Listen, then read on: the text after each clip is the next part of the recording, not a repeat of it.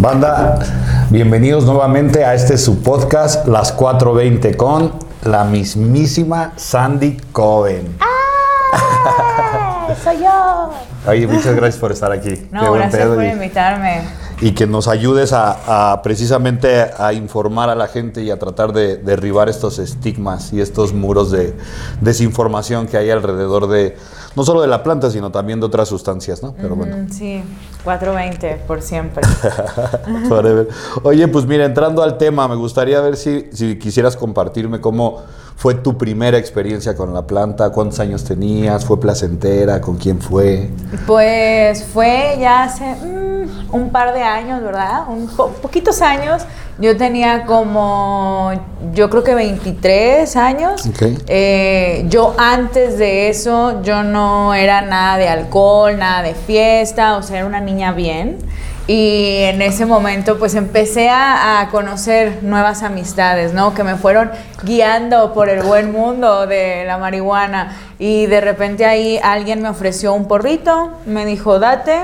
Y le fumé y pues como a muchos nos ha pasado, dije, ay, no me pega, a mí no me pegó, esto no me pegó, ¿no? Y entonces se fue rolando ahí el porro y otra vez le, le di y yo, no, no me pegó, ja, ja, ja, pero estaba atacada de la risa. Entonces, eh, luego ya hablando con otros amigos me dijeron, es que así es, así es esto, o sea, no es otra cosa. Y yo, ay, no, pero, o sea, siendo una morra que ni siquiera tomaba alcohol, que nada, entonces obviamente yo sí me imaginaba eso que dicen de, ay, ves elefantes rosas, ¿no? Entonces yo sí decía, no, es que voy a empezar a alucinar y voy a ver cosas y no vi nada, nada más estoy muy feliz y me da mucha risa.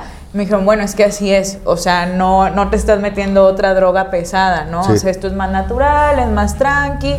Y dije, órale, pues me gustó. Y a partir de ese momento yo me fui como, como que fui investigando, ¿no? De a ver cuál es esta, cuál es esta, no, que esta es sativa, no, que esta es cínica, no, que esta este. Entonces empecé a conocer más gente, empecé a informarme más. Siempre me gusta como informarme de todo un poco. Bien. Entonces me empecé a informar un poco y decía, bueno, esta está más tranquila, esta no. Y pues ahí ya me volví una marihuana. y, en, y en esta investigación que estuviste haciendo, ¿cuál fue la que más te gustó? ¿Qué, qué- cuál es, la, Eh. qué es lo que más te gusta sentir? A mí me gusta que me despierte, no tanto que me apague, porque siento que soy una persona que piensa demasiado las cosas, muchísimo, pienso todo muchísimo. Entonces, si me da para abajo, pues me pongo a pensar pura estupidez, ¿no? O sea, me pongo a pensar pura Sí. pendejada, me, me malviajo y todo, pero si me da para arriba, como que me empiezo a pensar, pero cosas así de, ok, entonces, ¿qué voy a hacer? Y voy a crear, y voy a escribir, y voy a bailar, y voy a cantar, ¿no? O sea, Sí. entonces me gusta que me dé para arriba. No, te entiendo perfectamente. Creo que uno de los síntomas de, de la mota es el pensamiento compulsivo, eso, ¿no? Sí, sí, sí, sí, Que a- sí. Que a mí cuando me entra eso me, me- me pasa mucho que recuerdo conversaciones muy viejas, así que tuve hace como tres años y me empiezo a sentir mal porque dije, le contesté bien feo, a lo mejor piensa que soy bien grosero. Sí, Le voy sí, a hablar sí. para pedir. Sí, justo, que es como, y la cagué, pero lo habré entendido, no lo habré entendido, es que luego me trató bien, pero luego no, o sea, sí, sí pasa. Sí, no, de- y de hecho creo que también yo, yo, yo he visto en esos momentos donde ya logro identificar que es la mota la que me está haciendo de yo mismo modificar mi actitud hacia una parte proactiva. Sí, sí, claro, que luego ya, o sea, porque al principio era como, ay, no, que te da la, la pálida. Y dices, me voy a morir. Entonces ya sientes así de que me voy a morir, me voy a morir. Pero ya cuando conoces, como que ya lo vas viviendo con la experiencia y todo, y ya entiendes que pues es como se te está bajando la presión, la puedes subir con esto, no te vas a morir, no te va a pasar nada. Entonces siento que ya con la experiencia pues ya vas entendiendo mejor y, y vas evitando el mal viaje, ¿no? ¿Cuál, cuál ha sido tu peor pálida? Eh, mi peor pálida yo creo que fue hace poquito y, ahí fue cuando dije, ok, tengo que pararle a, a la marihuana un poco porque estaba yo sola en mi departamento y pues dije, órale, me voy a meter a bañar, un bañito, un bongazo. Entonces me di el bongazazazo y así de, uh, no, si esto me pegó. Entonces ya voy, me meto a bañar y cuando me estoy bañando escucho un ruido. Y dije, ay, ¿qué es eso? ¿Qué, qué será? no, pues a lo mejor alguien se metió, no, pero ¿cómo se pudo haber metido? Entonces empiezo a pensar así mil cosas, está, no está, será, no. Eran como las 3 de la tarde, 4 de la tarde, y yo así de que, ¿será que está ahí o no está? Entonces eh, me paniqué tanto y me empecé a mal viajar tanto que no podía salir de la regadera, o sea, no podía salir del baño y solo volteaba así, veía a mis gatos así como viéndome así con cara de, ¿y esta pendeja qué le pasa? Todo bien. Y, ¿Qué le pasa? Y yo así de, no, es que ¿qué está pasando? Entonces, eh, yo tengo cámaras de seguridad en mi departamento, entonces dije, ah, no, pues por ahí voy a ver. Entonces ya me metí y dije, ok, no hay nadie. Mi departamento también es pequeño, no es la gran mansión, así, ay, 27 cuartos, no, pues, nomás la sala y el cuarto, ¿no? Entonces ya checo y en la sala yo así de, uff, todo bien, uy, no hay nadie, pero si hay alguien en la cocina, entonces ahí ya... ¿No tienes cámara en la cocina? No, dije, ahí no tengo cámara, maldita sea. Entonces me empecé a mal viajar y dije, no, seguramente ahí está, está escondido y algo me va a hacer y algo me va a pasar. Igual yo volteé a ver a mis gatitas así como, a ver, díganme algo, así reaccionen, ¿hay alguien aquí o no? Y mis gatitas nomás así de... ¿Y, es normal que hables con tus gatas cuando estás pacheca? Sí, sí. Yo creo que todo, ¿no? Y pacheca y no. Ah, normal, es algo normal. Y pues ya en esa ocasión como que me super mal viajé y todo. Eh, ya me armé de valor y así fui con mucho cuidado. Yo tenía como, como una daga de obsidiana de adorno. De ¿no? de Teotihuacán. Ajá, en la pirámide del sol ahí la tenía, pero está filosa, ¿sí? Sí, sí, sí. Sí te pica. Entonces la agarré y dije, no, pues si aquí hay alguien, órale. Bien azteca tú. Ajá, Así con su se acá el sacrificio. Entonces ya fui a, la cocina y pues obviamente no había nadie. Y ahí fue cuando dije, hoy tengo que bajarle este pedo. pero eso, en ese momento te diste cuenta cuando viste que no había nadie, dijiste, ¿le tengo que bajar o se tuvo que bajar la pacheca?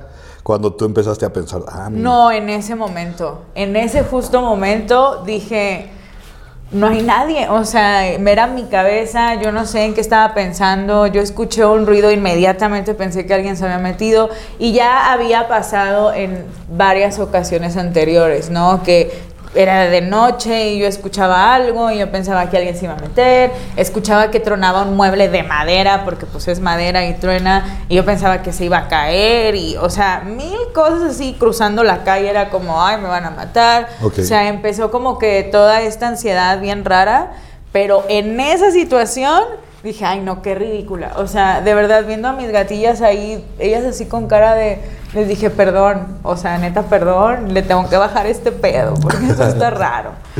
¿Y qué, implicó bajarle? O sea, ¿dejaste de consumir completamente después de esa experiencia? Sí, sí, sí, porque empezó como un miedo. O sea, todo fue como parte de toda esta ansiedad. Yo ya venía cargando con problemas de ansiedad desde antes y yo los manejaba o con CBD o con marihuana, ¿no? O sea, así estaba. Pero luego ya la marihuana ya dejó de ser para mí algo divertido, ya que yo estaba mal viajada todo el tiempo, ¿no? Entonces, lo único que hacía era que me mal viajaba más y más y más. Entonces, con esa situación, o sea, yo me sentí tan ridícula como que salí de mí y me vi por fuera y dije, qué ridícula, o sea, ¿qué te pasa? Son las 3 de la tarde, no pasa nada, ¿quién va a venir? ¿A quién? O sea, además, tus gatos te hubieran dicho algo, ¿no? O sea, ah, dije, no, no, no, tengo que bajarle a esto y empezó ahora un miedo con la marihuana. Ok. Entonces, ahora, a partir de ese momento dije, no, ya no voy a fumar y ahí se quedó, o sea, se quedó mi botecito, mi bong, todo se quedó ahí y ya no lo toqué, ya no lo toqué hasta yo creo que hace tal vez unas tres semanas. Ok. Que dije, ok, va. Vamos a probar. Ajá, vamos a ver qué tal, ahí con cuidado, entonces que un toquecito y... Ah, está bien, ¿no? Y ahora regresó como que este sentimiento que me provocaba al principio, que era como que de felicidad, de creatividad, de pensar cosas chidas y ya no quedarme en el viaje feo.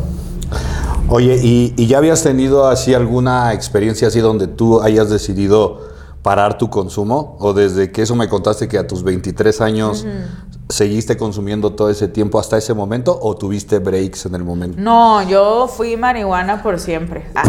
o sea, desde que empecé no paré hasta este momento Eh, y fue, no sé, o sea, más bien como que siento que ahorita estoy en una etapa como de, no sé, como que eh, he abierto mi mente, ¿no? Y ahora eh, sí soy más consciente de todos mis actos y todo, o sea, porque sí pasé una época muy depresiva, como yo creo que en el 2014 o algo así, que verdaderamente fue una época súper depresiva, así el bajón más bajón que he tenido, pero ahí seguía fumando y seguía fumando. Entonces yo me pregunto, si yo hubiera sido consciente en ese momento y hubiera dicho, ¿sabes qué? Hoy no voy a fumar, ¿qué hubiera pasado? ¿no? Sí. O sea, más bien en ese momento yo me guardaba con, con la marihuana, o sea, era como, me voy a quedar con esto y es que la marihuana me hace feliz, pero todo el tiempo estaba llorando, entonces era como, como raro, pero pues hasta ahora que soy consciente, que soy adulta, he crecido.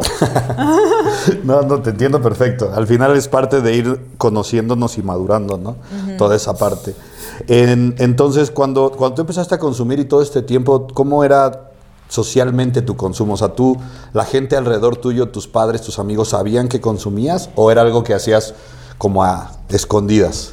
Al principio, eh, bueno, yo vivo aquí en la Ciudad de México, pero mis papás viven, bueno, en Monterrey. Eh, al principio yo no les decía nada porque pues ellos también pensaban lo mismo que yo al principio, ¿no? Que voy a ver elefantes rosas, ¿no? Eh, hasta que empecé a yo ser más abierta con mis amistades, ¿no? Al respecto, era como, sí, bueno, todo el tiempo, todo el tiempo con mis amigos era de, sí, fúmale, fúmale, ¿no? Yo con muchos amigos los inicié de nada, los inicié en el mundo de la marihuana. eh, no sabían cómo hacerle y yo como tía les decía mejor que lo hagan aquí a que lo hagan en otro Así lado, que, que lo hagan ahí con un desconocido. Ajá, sí, no, o sea, si se van a palidear aquí, ¿no? Y, y sí pasó que muchos así como que se empezaban a mal viajar y yo así de, ay, pues qué, come un plátano, ¿no? O sea, era como, con esto ya se te va a quitar la pálida y así, o sea, a mí me gustaba como que cuidar a mi racita y ofrecerles lo mejor. Y yo siempre les decía, si se van a meter cualquier chingadera, pues yo prefiero que se metan marihuana, ¿no? Sí. O sea, es, es, es natural, viene, ahí la puso Diosito por algo, ¿no? La puso en la tierra para que la agarremos y la amemos. Entonces, yo con todo siempre fui así. Eh, nunca fui de hacerlo público, nunca lo dije públicamente, pero siempre hacía como que chistecillos, ¿no? Así que pone y dice, ay, que 420 y cosas así. Entonces como que la gente ya empezaba a saberlo y ahí fue cuando dije, tengo que decirle a mi familia. O sea, se lo tengo que decir porque se van a enterar. De alguna u otra manera se van a enterar. Entonces ya hubo un día que yo me senté y le dije a mi mamá, mamá, ¿sabes qué? Fumo marihuana. Y mi mamá así de que, pero ¿por qué? Ay, que los elefantes. Y ya le empecé a explicar todo y le dije, no te preocupes, o sea, esto es así, bla, bla, bla. Y ya lo empecé como que a guiar en ese mundo. Y pues todo bien.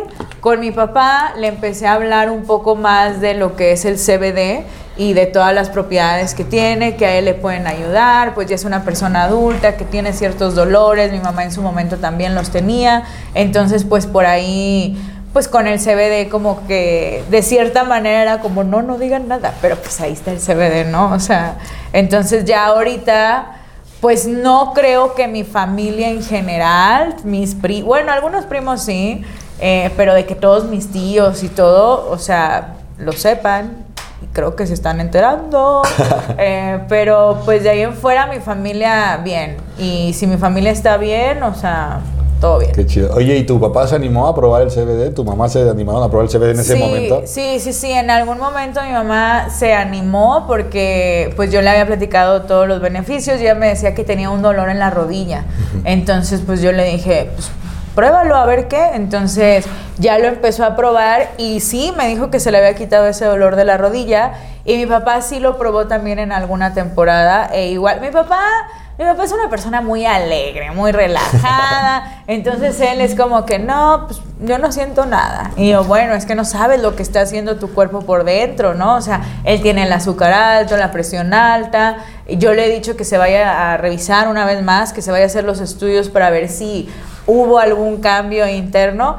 Pero pues él, él es tranquilillo, entonces con él no. Pero con mi mamá sí, en su momento me dijo, sí, sí, pues ya no me duele la rodilla, todo bien. Entonces sí. Ah, qué chido. Oye, tú eres de las así pioneras OG de la creación de contenido, ¿no? O sea, el título es de creador de contenido que hoy es tan común y tan usado. Cuando tú empezaste, nadie más lo hacía. ¿Cuánto tiempo tiene que empezaste? Yo empecé en YouTube en el 2007. 15 años, son, son 15 años, ¿no? Sí, estudié publicidad, entonces no sé de matemáticas, pero sí, algo así, son muchos años. Una, una vez que empezaste a hacer esto, la, ¿el consumo te ayudaba en tu proceso creativo de creación de contenido o sientes que tenías que hacerlo después de trabajar? Mm, hubo un momento en el que me ayudaba muchísimo. Eh, de hecho, alguna vez fui a dar alguna conferencia bien pacheca, ¿no? Y, yo me ponía a hablar muchísimo. Y no, sí, es que la vida. Entonces, sí. ¿De qué fue esa conferencia? Eh, creo que fue una, una universidad, ¿no? O sea, ni me acuerdo de qué era, pero sí me dio un toquecito antes y era como, no, no, no. O en algún evento, ¿no? Enfrente de un escenario, así como un toquecito antes y yo salía bailando, ¿no? Entonces en algunas ocasiones sí me ayudaba. Para la creación de contenido de repente aceleró, ¿no? O sea, yo al principio empecé haciendo videos nada más los viernes y hubo un momento en el que ya hacía lunes, miércoles y viernes. Entonces todas las semanas y no fallaba, lunes, miércoles y viernes, lunes, miércoles y viernes. Y siento que eso también hizo que se me exprimiera como que ese lado creativo eh, y empecé a relajarme de más. Entonces justo ahí fue como que por un lado la WID me ayudó y, sí, súper creativa y voy a hacer eso. Pero de repente ya hubo un momento en el que ya no, ya no se me ocurría nada, no se me ocurre nada. Entonces ahí ya fue, no le he hecho la culpa para nada a la marihuana, o sea, yo fumaba todo el tiempo, solo que ahí sí yo creo que creativamente yo me detuve, o sea, conmigo hubo algo en mi cabeza, no sé qué pasó, ya había demasiado contenido, ya habían demasiados retos y challenge y cosas así, pues yo no, o sea, como que ya me estaba pasando, ¿no? El, tiempo va avanzando, yo voy creciendo y ya no me siento como identificada con algunos contenidos que, que empezaron a salir. Entonces yo ya no sabía y era como que no, es que si no hago esto no voy a triunfar. Y entonces me empecé a llenar como de ideas y ahí ya como que empecé a, a, aflojar un poco, como... Ok. Y pues al mismo tiempo me la pasaba bien marihuana. Entonces, o sea, depende. Yo siento que más bien fui yo misma, que yo como que me sentía así de que sí, muy creativa y todo, y de repente ya no sentí eso y... Pero no creo que haya sido tanto la marihuana. Sí, sí ha habido una evolución cabroncísima en, el, en la creación de contenido, ¿no? Desde que empezaste hasta hoy. ¿Tú lo consideras positivo o negativo esa evolución? Yo creo que por un lado es positivo porque el que nosotros eh, hayamos estado ahí al principio eh, fue una oportunidad para nosotros. Entonces está bien chido que hoy en día todos tengamos esa oportunidad. Eh, antes era como, no, pues tienes que tener cierta cámara y cierto sonido y cierto no sé qué. Y de repente llegó Vine, la aplicación Vine, que esa ya fue y ya no existe. Y luego salió TikTok y con ellos podíamos hacer cosas desde el celular y no necesitabas tener el mejor equipo, podías tener un celular, el que sea. Entonces la edición de los TikToks y todo, o sea, tiene su ciencia, o sea, porque luego decimos, no, nomás bailan y ya, no, no, no, o sea, yo me he metido a TikTok y es que quiero empatar el sonido y no puedo. Entonces, eh, yo siento que está bien que todos tengamos la oportunidad porque al final todos somos creativos de alguna manera y eso está súper chido, pero por otro lado, siento que esta manera que nosotros queríamos de expresarnos, o sea, para nosotros era como vamos a expresarnos, ¿no? Y a ver quién nos ve, y pues así, 10 personas, uy. Entonces, ahorita siento que ya se van más por el lado de la fama. Okay. Ya es una cosa de yo quiero ser famoso, entonces voy a hacer videos en internet. Ok. Y, y eso es como que, mm, ay, es que, pues es complicado, o sea, luego la fama te come y te come el cerebro, entonces cuidadín, pero siento que, o sea, es bueno y es malo, ¿no? O sea, no te podría decir así de, no, los nuevos creadores están mal. No, porque he visto nuevos creadores que digo, wow, o sea, increíble lo que están haciendo con todas las herramientas que tienen. Y hay otros que de plano digo, bueno, o sea, que ya se sienten como estrellas, celebridades, que ya son así. Es como, ok, me gustaría saber qué haces y no, no con ese bailecín. Es, no es que, es, que, nada. es que sí ha pasado, ¿no? El- el- las redes sociales han hecho famosas a personas que nunca lo hubieran sido porque no, digo, destacan en, en redes sociales, pero no en alguna actividad. ¿no? Antes era famoso un deportista, era famoso un actor, era famoso, no sé, ahora los Sí. más famosos, digo, aparte de, esta, de este grupo están los... Sí, sí, sí, o sea, por ejemplo, está muy loco porque yo tengo TikTok, síganme, no subo nada, pero síganme en TikTok y ahí yo pues que subo una cosita de esas transiciones sencillas, porque insisto, es complicado, no es tan fácil, y alguna vez hice un TikTok con mi papá. Mi papá en la pandemia, pues es maestro, es maestro de matemáticas, entonces él estaba en la pandemia y está en su computadora con un pizarroncito enseñando todas las ecuaciones y todo eso. Y yo lo grabé, entonces hice un videín de estos con música de Coldplay y un texto así, ¿no? Y él hizo esto, que no sé qué. Bueno, ese TikTok tiene más de un millón de vistas. Ok. Y si mi papá se lo hubiera creído, mi papá saca su TikTok y se vuelve un influencer de hoy en día, ¿no? Pero como, o sea, yo le, yo le digo a mi papá, oye papá, de mi cuenta yo no tengo vistas, pero esto tiene millones, ¿qué onda? Y mi papá así como, sí, voy a cobrar por foto, ¿no? Y así como que chiste. El chiste así, ¿cuánto cobro? El Y yo, saludo, ¿no? pues, o ajá. llegar al restaurante y decir, oye, es vengo con ocho, este, Sí, una sí, historia sí. y es gratis. Sí, te subo ahí un TikTok, no hay problema. Pero la cosa es, es eso, que, que de repente suben un TikTok y dicen, ay, pues ya me pegó, entonces voy a subir otro. Pero el algoritmo, el algoritmo, el algoritmo de TikTok es muy raro. Entonces puedes tener un TikTok de un millón y puedes tener 20 de 10 vistas. Entonces ahí es cuando yo digo, no solo se queden con esa creación de eso, hagan más, o sea, si ya tuvieron la exposición, salgan y hagan más cosas, o sea, sean profesionales. Luego hay otros que empiezan a pedir cosas por intercambio y que es como, no, pues es que te voy a dar 20 mil vistas por historia, entonces regálame muchas cosas. Y luego es como, bueno, podría subir una historia más, así, pero ahora te cobro. Y es como, oye, pero pues que no era un intercambio, ¿no? O sea, y lo, o sea, como que la parte del influencer es como, ahora te cobro a ti si quieres anunciarte en mis historias, aunque me hayas dado cosas. Y es como, a ver, espérense, o sea, ábranse las puertas, conozcan, ganen experiencia, no se cierren, eh, y pues muchas cosas, pues ya... Sí, no, te entiendo perfecto. O sea, de- con lo que me estás diciendo es como que la motivación central de lo que en- en- cuando comenzó el tema de la creación de contenido era la expresión. Hoy la principal motivación se vuelve esta fama, ¿no? Este que te conozcan, este ser reconocido. Y ¿Tú recuerdas cuando tú empezaste qué querías expresar? O, o- Sí, sí, sí, totalmente. Yo estaba estudiando ciencias de la comunicación y estaba haciendo anuncios de publicidad, ¿no? Para mi, mi materia de publicidad. Entonces eh, nos pedían estos anuncios y yo ahí, desde ahí empecé como a interesarme mucho en esta creación. Desde antes, como que con el Fotolog.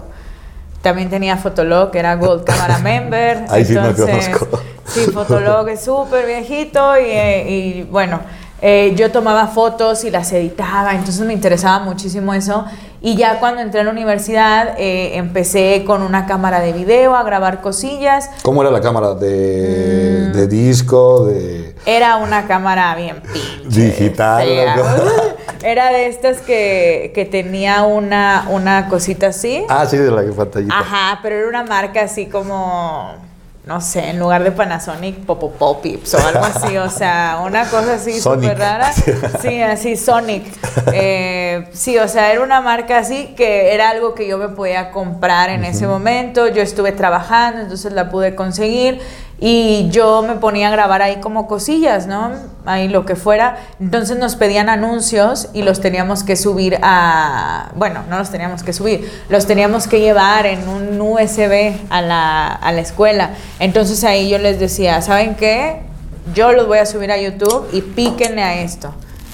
Entonces yo lo subí a YouTube y les decía, píquenle aquí. Es más fácil, no tienen que descargar nada, no hay problema con los virus, porque era muy normal que, ay, es que tu USB tenía un virus, ¿no? Y yo les decía, no, píquenle aquí. Y como que todos desconfiaban. Y todos desconfiaban y me decían, no, ¿qué onda? O sea, está raro eso.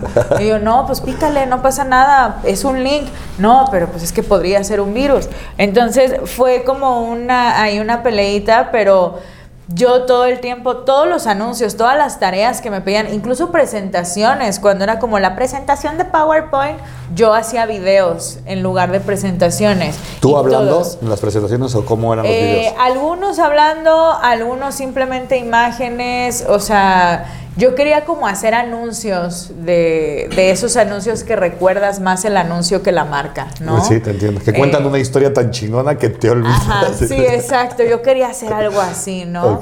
Entonces, pues todo eso yo lo subía, entonces todos recordaban los videos, pero no recordaban el tema, ¿no? Eh, entonces ahí yo los empecé a subir y ya estando yo ahí y, pues viendo que mis compañeros no entendían que era como, es un lugar como para subir videos. No, pero pues es que ahí nada más se suben videos de borrachos. Estaba el Canaca, estaba Edgar Secay, sea, las celebridades. Le tengo miedo, ¿no? Sí, le tengo miedo, le tengo miedo. Creo que sería un poquitillo después, pero era, era ese momento de solo se subían ese tipo de videos virales de gente borracha o, gente como comedia muy mexicana. Sí, o sea, comedia involuntaria. El Edgar se cae, se cayó, ¿no? Y, oh, ya, güey, ya. Entonces, eh, eso era lo que había en YouTube, pero explorando por ahí empecé yo a ver gente de Estados Unidos. Y dije, órale, wow, o sea, ellos sí le hablan a alguien y no los están juzgando, nadie se burla. Y si yo hago eso, entonces ya empecé como a ver a creadores que ahorita yo creo que ya no están, pero los queremos mucho, que se llama, una era Lisa Nova, otra, otro era Dave Days, y eran así como varios que hacían videoblogs, ¿no? Hablando de cosas y eran muy graciosos y como con mucho humor. Y yo dije, no, pues yo, yo quiero intentar eso. Entonces ahí ya, después de haber hecho experimentos de videitos ahí como que el anuncio, ¿no? La fotografía, la música, ayudemos a África y todas estas cosas así, eh, empecé a hacer como yo... Eh, como experimentos, ¿no? De que foto por foto, entonces ponía foto por foto y animaba algo, ¿no? Eh, empecé a hacer efectillos, como que yo viéndome al espejo y luego me iba y en el espejo yo me quedaba así como un fantasma. Eh, ese típico del doble, ¿no? Que pones uno y luego estoy yo acá y estoy hablando. Y, em, empecé a hacer así mil cosas, el fondo verde, o sea, yo así y luego ya empecé a hacer mis videos donde yo hablaba pero era una niña muy tranquila, como les dije al principio, era una niña bien. Entonces yo no decía ni groserías ni nada, no tenía esa malicia, pues, o sea, yo estaba muy niña monja de colegio privado acá, o sea, pinche niña. Entonces ya cuando empecé a conocer YouTube, eh, dije, bueno, ¿qué tal y si hago... Primero tenía un canal que se llamaba Sandy, es solo dos A y tres I. Y ese me lo cerraron justo cuando llegaron las reglas de copyright. En ese, cuando yo, yo entré no existía eso del copyright. Entonces, pues yo subí, uy, que la canción de Celine Dion, que eh, Celebrity Deathmatch con Johnny Depp, Justice for Johnny Depp. Ah, pero en ese momento yo subí ese Celebrity Deathmatch eh, y de repente YouTube puso unas reglas, nadie entendía qué pasaba y me quitaron ese video de Celebrity Deathmatch, me quitaron una canción de un video donde yo salgo corriendo y puse música de Celine Dion y ya me los quitaron, entonces yo igual no entendía y lo volví a subir y dije, pues, ay, hay un pinche error ahí o qué. Entonces lo volví a subir y me lo volvieron a bajar y fue el tercer strike. Entonces ahí me cerraron ese canal y yo me acuerdo que me agüité y dije, no, pues esto ya no es para mí, ya fue, ya, esto es una señal del destino, yo ya no voy a hacer nada, de, tal vez debería irme a la oficina y trabajar y a la chingada, o sea, así, todo mal pero en ese momento tenía una amiguita en la universidad que de repente se acercó y me dijo, oye, ¿por qué no subiste video el viernes, no? Porque todos los viernes yo subía y yo así de, nada, pues a la chingada, ya no voy a subir nada. Me dijo, pero ¿por qué no? Pues es que lo cerré. No, pero es que échale ganas, pero ahora sí, hazlo en serio. Y se me quedó como bien grabado eso y dije, ¿cómo voy a hacer en serio esto? Si esto es, hacer videos y ya, la verga. Ok, lo voy a hacer en serio. Entonces ya llegué a mi casa y empecé a idear un nombre. Entonces dije, bueno, ¿cómo le voy a poner? Obviamente no voy a repetir números, no voy a repetir letras, no voy a poner guion bajo. Tengo que hacer un nombre que sea un nombre único, que nadie lo use, que no haya otro. Ok, ¿cómo le hago? Pues mi apellido es así, entonces lo corto así, lo pongo así, ok. Bueno, ahora va a ser esto, ¿no? Y saqué el canal de Sandy Coven. Y se suscribieron inmediatamente muchísima gente porque pues o sea, tenía ahí mis seguidores ya. Yo ya tenía mi recita, entonces todos fueron así como, ay, regresaste, que bendito sea Dios, ¿no? Entonces ya se suscribieron y pues chingón, o sea, a partir de ese momento yo empecé a crear como un personaje que se comió a la persona. Y hoy en día pues yo soy Sandy Cove, ¿no? Pero pues yo no era. Yo, yo era una niña bien. Y ahorita ya valí verga. Por culpa de la marihuana. Oye, ¿y este, este propósito inicial o este, esto que me estabas contando de hacer anuncios sigue vigente o ya es algo que sí, dejaste sí, sí. atrás o si es algo que todavía te gustaría explorar más adelante? Sí, claro. De hecho, últimamente, eh, ahora es bien sabido que de repente llega alguna marca y te ofrece alguna cosa, entonces tú tienes que hacer alguna mención, ¿no? Eh, yo cuando ya es una mención que me están ofreciendo y me están pagando dinero, así como una campaña, yo ya no quiero hacer la típica mención de, eh, ay, muchas gracias a mis amigos que me enviaron esto. No, o sea, si es una mención pagada, les voy a entregar algo de, que ellos digan, ay, qué bueno que le pagamos, ¿no? Entonces, ahora sí.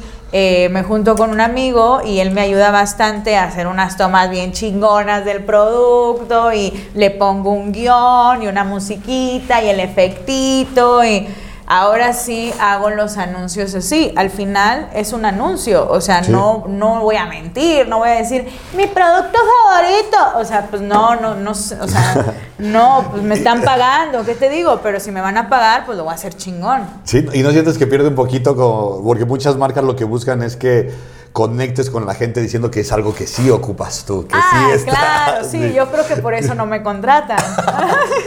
no, pues sí, obviamente, o sea, también hay otras marcas, por ejemplo, a mí me encanta que pequeños negocios de repente me escriban y me digan, oye, te quiero enviar algo y no sé, o sea, con, con la poquita gente que ahí por ahí me ve, pues yo puedo, no sé, si estás buscando un collar de un cuarzo, pues a lo mejor esta morrita lo puede hacer, ¿no? Si estás buscando stickers, por ejemplo, estos stickers son de unos amigos de Gris Fosforescente que los quiero mucho y ellos me, me enviaron así unos botecillos con mis stickers y todo. Entonces, eh, o sea, a mí me gusta como que apoyar eso y verdad, verdaderamente usarlo. O sea, sí hay cosas que, que de repente digo, no, pues sí, o sea, esta pulsera amarilla me la regaló alguien que me la envió así, igual una tiendita y me dijo, ten, quiero que la tengas. Otras pulserillas, o sea, yo lo uso, ¿sabes? Sí, sí, o sea, sí. cuando me lo mandan así, pero cuando es una marca que te dice, te voy a pagar, pues ya me compraste, ¿no? Entonces, o sea, ¿qué te digo? Lo voy a, te voy a entregar algo de calidad, o sea, te voy a entregar un anuncio de calidad, no te voy a entregar una mención así de, ah, no, o sea, te voy a, te voy a hacer un guion y todo, te lo voy a pasar para que me lo apruebes, para que me digas si se acomoda lo que tú quieres, si no, yo te lo cambio, no hay problema, el producto va a salir en primer plano y todo, va a tener una historia interesante, va a ser interesante de ver, no nada más va a ser... Eh, come esto. No, o sea, va a ser algo bonito, va a tener un trasfondo, va a tener todo. Y, y ha funcionado, o sea, sí me han contratado por ese lado y está chido. Y si me quieren enviar cosas y si me quieren contratar, no se van a arrepentir, contrátenme. Ah. Oye, pues qué chido, ¿no, has- no has pensado en abrir tu agencia de marketing entonces? De empezar a... Em, ay, es que es, es bien caro. Ah, es bien caro. No, eh, ah, por el momento ahorita tengo una empresa que se llama Molcajete. Eh, tenemos, es una network y tenemos varios canales de YouTube. O sea, como que todo lo que hago, a partir de ese momento en el que dije, va, me lo voy a tomar en serio, me lo he tomado en serio. Entonces, Eh, abrimos una network, se llama Molcajete, tenemos varios canales, eh, hemos tenido esa network yo creo que como desde el 2015, algo así. Eh, han aparecido muchas networks, vienen y van, aparecen, desaparecen. Hay canales que están con nosotros, se van a otra network y regresan. Nosotros seguimos vivos y somos una network de youtubers para youtubers. Okay. Nuestro mensaje es como entendemos lo que es ser un youtuber, también entendemos lo que es ser una empresa o ser una agencia. Entonces a todos nuestros canales siempre les mandamos como que este mensaje de pues sean profesionales, ¿no? Pero que tampoco les vean la cara, no firmen cualquier cosa, no todos son managers, no todos son expertos en el tema. Eh, si hay alguna marca que quiere que firmes algo, revísalo bien, tenemos abogados, te pueden ayudar, ¿no? O sea eh, nuestro plan es como que cuidar al youtuber porque lo, somos, lo fuimos, ¿no? Y en el momento en el que empezamos, no había nada de eso. Entonces, hubiera estado chido que yo cuando empecé hubiera habido alguien que me dijera, hazle así, ¿no? No te vayas así, no hagas estas cosas, piénsale, inviértele algo, ¿no? Eh, me hubiera gustado que hubiera una empresa así.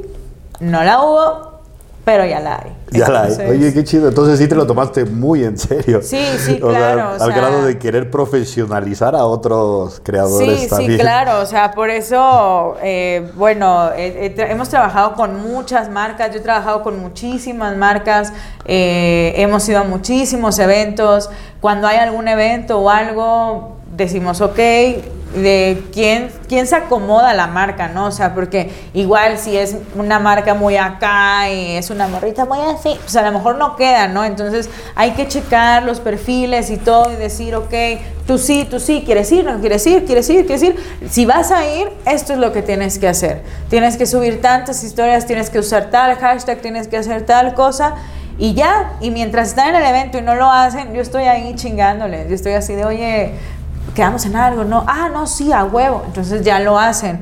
Eh, y es como, pues para que también ellos vean que esto es algo profesional, o sea, tampoco estamos jugando, porque luego hay algunos que dicen, no, pues vamos a jugar, no, vamos a hacer un videín, y, o sea, está chido, está chingón, pero ya estamos en un momento en el que somos muchísimos. Y si quieres destacar, tienes que hacerlo bien, tienes que ser profesional, porque si no lo haces bien, pues así como tú, van a haber 20, 20 mil. Entonces, pues sí. ¿Y, no se te han acercado creadores de contenido canábico, digo, aparte de esta producción? Eh, sí, claro. Eh, de hecho, tengo un amiguín por ahí, no sé si lo puedo mencionar. Se llama Amigrifo. Eh, él hace contenido y ha hecho contenido y le han cerrado todas sus cuentas y que sea con Facebook y se lo cierran y que abre otro y que se lo cierran. Y ahí está Hace mucho que no lo veo, lo vi en el With Trade Show. Eh, ahí me invitó un toque y, chido. Me han invitado al With Trade Show. No sé, no sé cómo, pero de repente es como que, oye, ¿quieres ir al With Trade Show? yo, sí, claro. oye, tenemos tantas invitaciones para varias personas. Entonces yo, yo, yo ya sé quiénes son marihuanos y les digo, si van a ir, tienen que hacer esto y esto. Y vamos, ¿no? O sea, Sí, la verdad ahí como que poquito, no conozco muchísimo, pero a cada día voy aprendiendo más. No, y, está, digo, conozco también a la Migrifo, la verdad es que es un muchacho bien creativo y súper divertido. Inclusive grabamos hasta un video juntos y nos llegamos a echar un toque juntos, pero sí él ha sido víctima de la censura muy cabrón. o sea, que es algo que realmente estos temas, o sea, porque no, no solamente censuran el tema canábico, sino otros temas que violan las políticas o cosas así, pues realmente que, es un reto, ¿no? Sí, ese es el mayor problema ahorita para los creadores de contenido. La censura. La censura. O sea, para cualquier creador. Eh, tiene que ser un contenido 100% limpio. Yo hice un... ¿Está fumando mota? ¿Crees que haya pedo? Eh, pues... Oye, y regresando un poquito a este tema de la censura, porque es una duda que tengo y, qué mejor que una profesional de las redes me, ayude a resolverla. Y, tomando hasta como ejemplo al carnal a mi grifo, ¿no? Alguien que abría cuentas y se la cerraban y se la cerraban. Que entiendo que hay una parte que es por el algoritmo, que detecta, no sé qué. Pero no es mucho también denuncias de personas o gente ahí como... Sí, sí, sí, sí. O sea obviamente si hay, alguien que no le caes bien o si alguien de repente está en internet y le aparece un viejo marihuano ahí con el porrote y dice, hoy no, lo denuncia y, y eso manda una alerta a YouTube. Ok. Y YouTube dice, ¿qué onda? Ajá. que está fumando un porro, está incitando a consumir algo que es ilegal, está incitando a la gente a, a esto, no, no está informando, no es educativo, simplemente es un güey marihuano que le dice a la gente fuma. Entonces ahí pues depende mucho, porque luego yo veía que la migrifo te explicaba cosas, ¿no? Sí. Que eh, hacía unboxings, o sea, de que le llegaba alguna, algo para... Sí, sí, sí. Y hacía el unboxing y era como, ah, no, pues está chingón, ¿no? O sea, con él aprendí, no sé, creo que era de encender unas cosas, o no sé qué era, que yo dije, a huevo, está chingón porque es información. Al final, es lo que te digo, o sea, si tú quieres aprender, quieres saber, pues infórmate, pero está, está horrible que se metan a YouTube y que todo esté censurado. Entonces, eh, yo siento que, pues, a quien quiera arriesgarse, pues que lo haga. O sea, sabiendo que es probable que a lo mejor YouTube diga, hey, estás incitando a que la gente se drogue. Y al Chile sí, pero. Chile sí, pero pues. Tampoco es algo malo, o sea, es como esta idea que se tiene. de la Esta, esta marihuana. doble moral, más bien, Ajá, ¿no? y la doble moral, porque pues luego podría salir alguien, por ejemplo, todo esto de las cancelaciones, ¿no? Muchísimos videos hablando de tirándole caca a una persona en específico, así esta persona necesita ser cancelada por esto y que se joda y cancélenlo y bla bla bla y con todas las groserías del mundo, mátenlo, bla bla bla, mándenlo a la verga, ¿no? Pero luego ves a la migra y fue, ay, les voy a enseñar a hacer un porrito. A, fum- Y- es- a fumar en una rebanada de pizza. Ajá, sí, o sea, y dices ahí, oye, ¿qué onda? O sea, es... Sí. pero, estamos pues, sujetos, somos vulnerables, ¿no? Los que estamos en la creación de contenido Ajá. canábico. Ajá. Más todavía, porque cualquier cosa alguien puede decir, ¿sabes qué? Está incitando. Y sí, digo, porque es ilegal.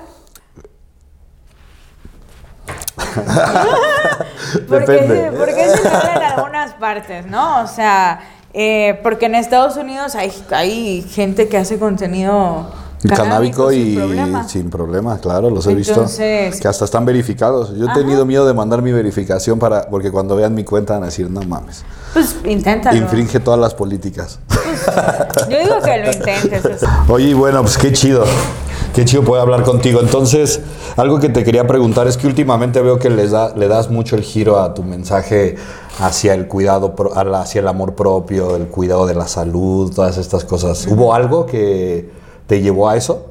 ¿Algún- Sí, sí, sí, sí. Como todos tenemos nuestro, nuestro momento fuerte, ¿no? Que nos hace agarrar la onda. Y en mi caso fue que, pues lamentablemente, en marzo del 2020, mi mamá falleció de una manera muy repentina. O sea, fue algo que no esperábamos, no se enfermó, no nada. Fue hoy un par de días antes del COVID, entonces pues se enfermó de algo y no sabíamos, no, no, no sé si fue por COVID, no sé, fue justo una semana antes de que nos encerraran a todos.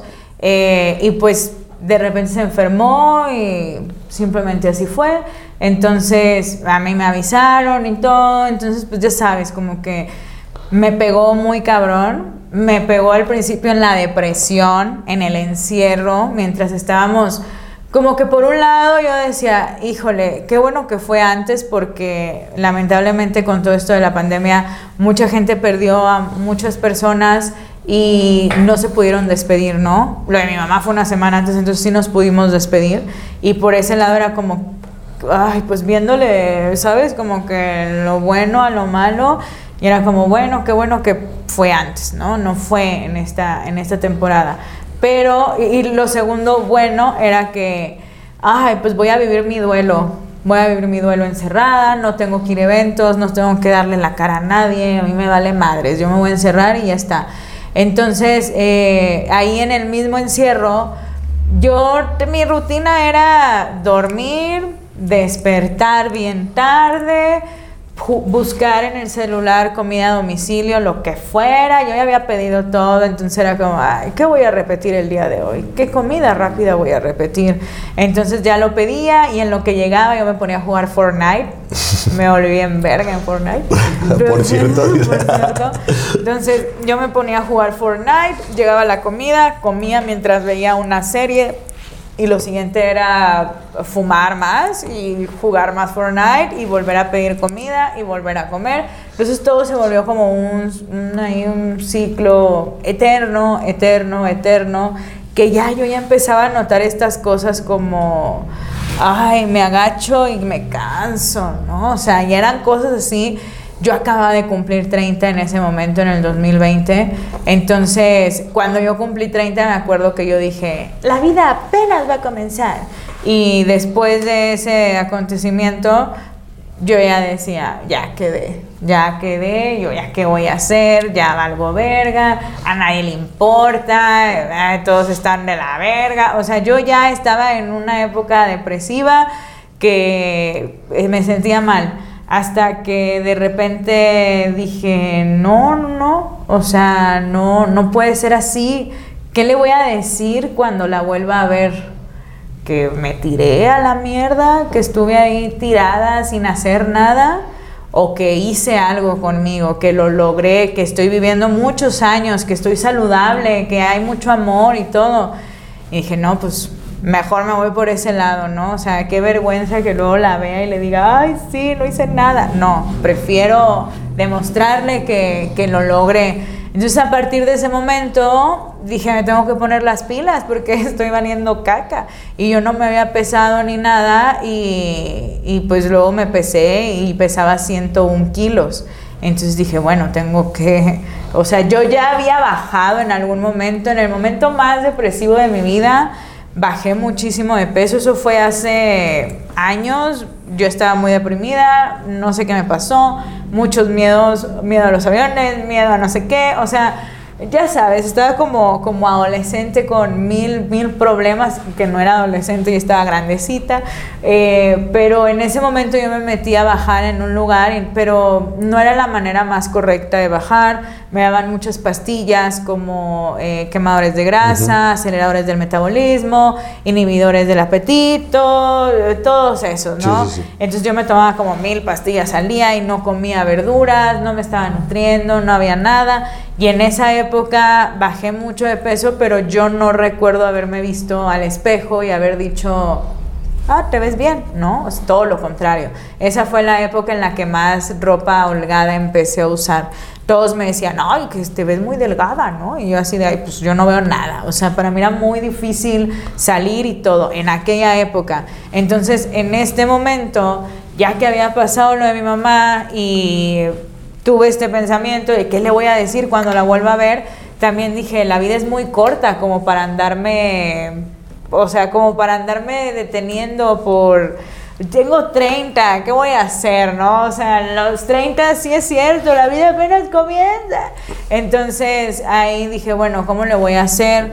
Eh, no lo quiero hacer por esta manera de químicos, de cosas que no, porque también viví en ese momento ese como no era como, no sé si fui adicta a esas cosas, o sea, solo viví ese momento de, las necesito, ¿no? Entonces yo dije, no quiero volver a vivir esta, esta sensación de necesitar esos, esas cosas para bajar de peso, eh, pero necesito hacer algo al respecto. Y ahí fue cuando ya se acercó esta clínica que se llama Vime y yo había visto que había, ahí habían estado varias amigas. Entonces lo que me gustaba de ahí es que tiene psicólogo, eh, fisioterapeuta y nutriólogo. Entonces yo no me había dado cuenta de lo importante que era el psicólogo en este proceso. Ya estando ahí, lo vi y dije, oye, pues sí, un psicólogo es muy importante para poder cambiar el chip, porque mi chip en ese momento era quiero estar sana, quiero estar sana, eh, estoy muy joven, no me puedo joder ahorita, venga, me, no me quiero cansar cuando me agacho, que eso era como, porque era lo único que hacía, ¿no? O sea, nomás estaba acostada en la cama y se caía el control y pues era, lo el, era el ejercicio del día. Era como, ah, cabrón, me mareé, ¿no? Entonces eh, ya con Vime y con esta ayuda psicológica y todo, empecé a, a, comprenderlo, ¿no? Dije, sí, o sea, sí quiero estar sana, pero ¿por qué quiero estar sana? Ok, quiero estar sana por mí, porque al final, ¿quién va a vivir aquí conmigo durante toda esta vida? Todos se van a ir, pero ¿quién se va a quedar conmigo? Pues mi cuerpo. Yo. Entonces, pues qué mejor que, que tratarla bien, agradecerle, cuidarla y pues ahí voy, ahí voy, ya, ya. Vamos ahí en el camino, ya casi terminamos. no te preocupes. No, pues sí, definitivamente, qué, qué, qué reto el tuyo de afrontar esta pandemia con uno de los dolores más grandes de la vida. Pero creo que también estos dolores tan grandes tienen definitivamente el potencial de transformarnos, ¿no? Uh -huh. de, de, crear como un parteaguas en algunas cosas y bueno, ahí, ahí va y como tú dices, realmente yo, yo considero que es muy importante que estemos como bien con, en todo, no solo en el físico, inclusive no solo en la mente, ¿no? Uh -huh. lo, de, lo ideal sería que el cambio exterior fuera consecuencia del interior. Exacto.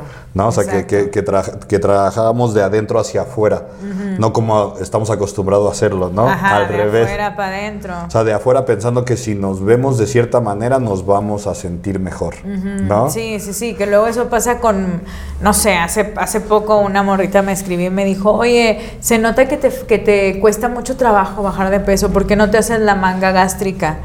Y dije, bueno, es que lo mío no se trata de cambiar mi cuerpo, sino se trata de por dentro, de sacar toda la caca que me estuve chingando durante toda la pandemia, ¿no? Durante, o sea, toda esa grasa visceral que es lo que me está costando trabajo, porque fueron meses y meses y meses, y antes de eso también excesos y excesos y excesos de estar chúpele y chúpele y chúpele así, diario, sin parar, pedotototas, o sea, mezclar energetizantes con Jagger, o sea, así la loquera, la loquera.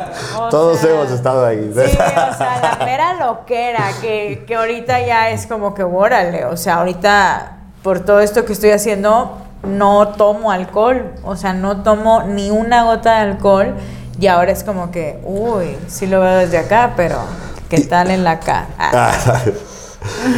Sí, por supuesto. Aparte, lo, lo, más curioso de todo esto es que el alcohol está completamente normalizado y es sí. completamente legal. Y, y tú sí. te diste cuenta, igual que yo, yo también tiene como siete años que no tomo alcohol y es precisamente por algo parecido. No, sí. no me llevaba a un buen lugar.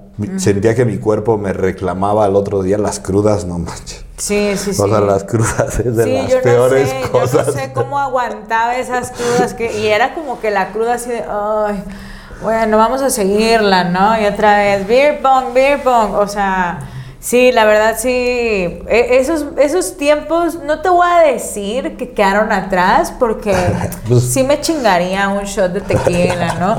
Pero de ponerme esa pedototota, de, de perder la conciencia, de cometer locuras, o sea, ay, es que la fiestota me encantaba, pero ya. No, es divertida, ya, definitivamente. Ajá, es divertida, pero ya como que eso no, y sobre todo también por, porque ahora lo pienso más por el daño que me estoy haciendo, o sea, ahora sí lo pienso con todo, con lo que consumo, con lo que hago, con lo que vivo, o sea, es como, ok, estoy haciendo esto, pero ¿qué, qué me va a, ¿en qué me va a beneficiar? Porque tal vez me pueda perjudicar y me pueda dañar y no como una un repele así, pero no sé, el otro día estaba viendo un concurso de gente que come tacos.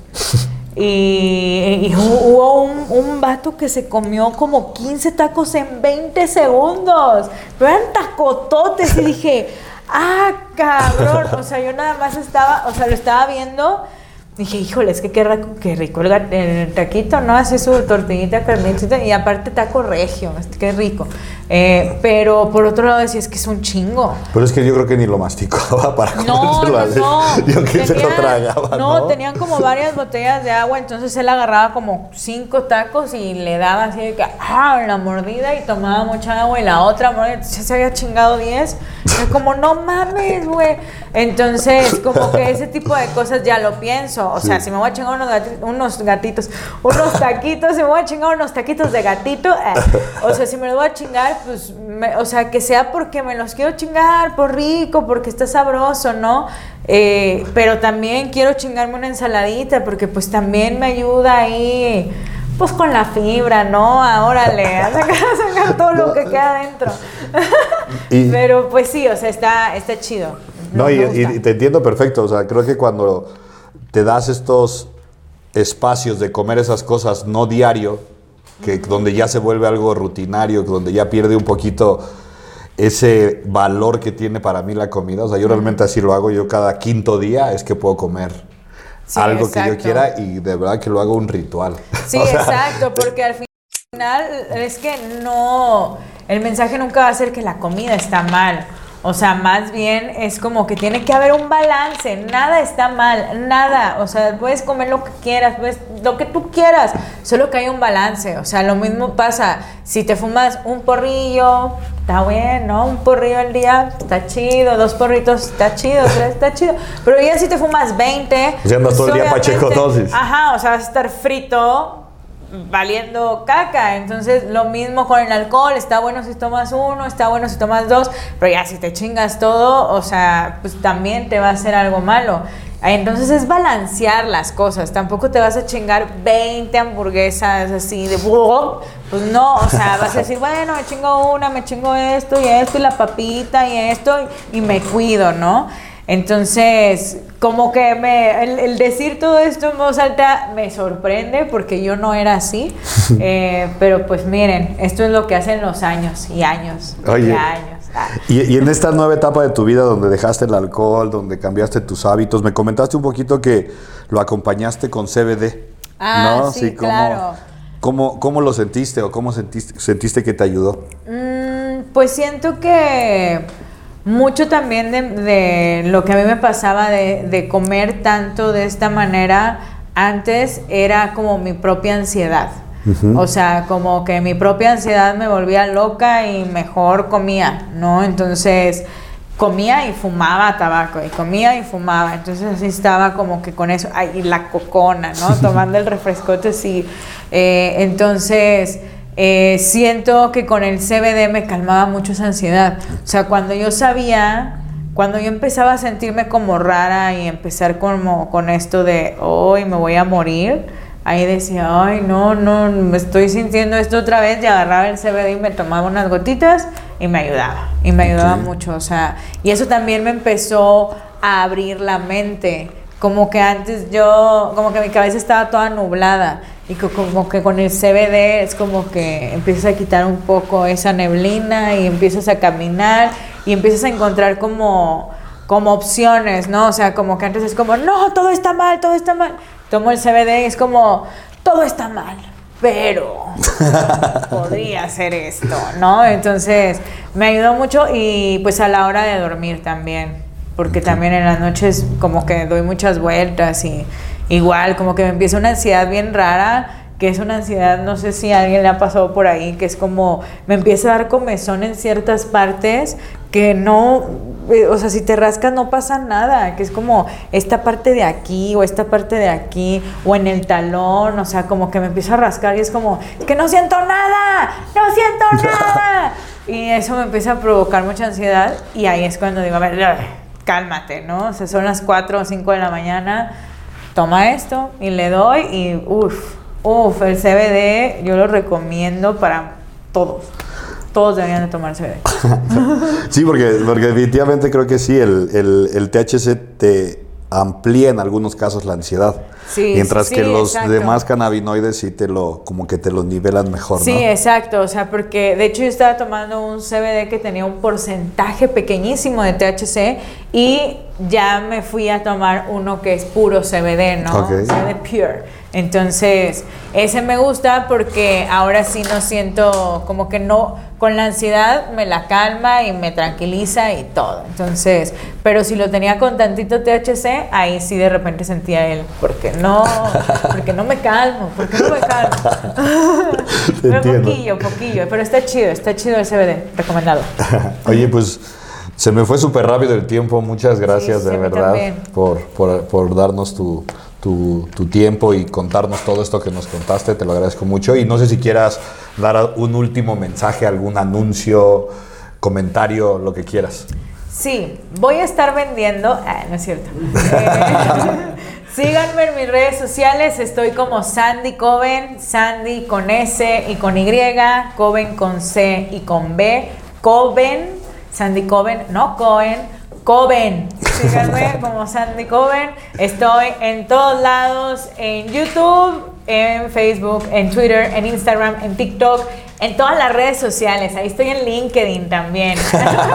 Para que me contraten. No, eh, síganme en todas las redes sociales. Aquí estoy, tengo muchos años y pues aquí seguiré, ¿no? En el internet. Soy de las viejitas del internet, pero no me voy. Entonces ahí síganme si les gusta el contenido divertido, buena ondita, pues ahí estoy. Sobre todo eh, marihuana friendly. Sandy Coven, no Cohen. Cohen, Cohen, ok. B, no Cohen, como los, como hay gente que es judía Sí. que se llama Cohen y hay directores bien Unos directores y Cohen, todo. sí, sí, sí. Chingones. No, no soy de ellos. soy Cohen con B. Y bueno, también síganos en nuestras redes y ojalá esto les haya gustado como a nosotros. Buenos humos.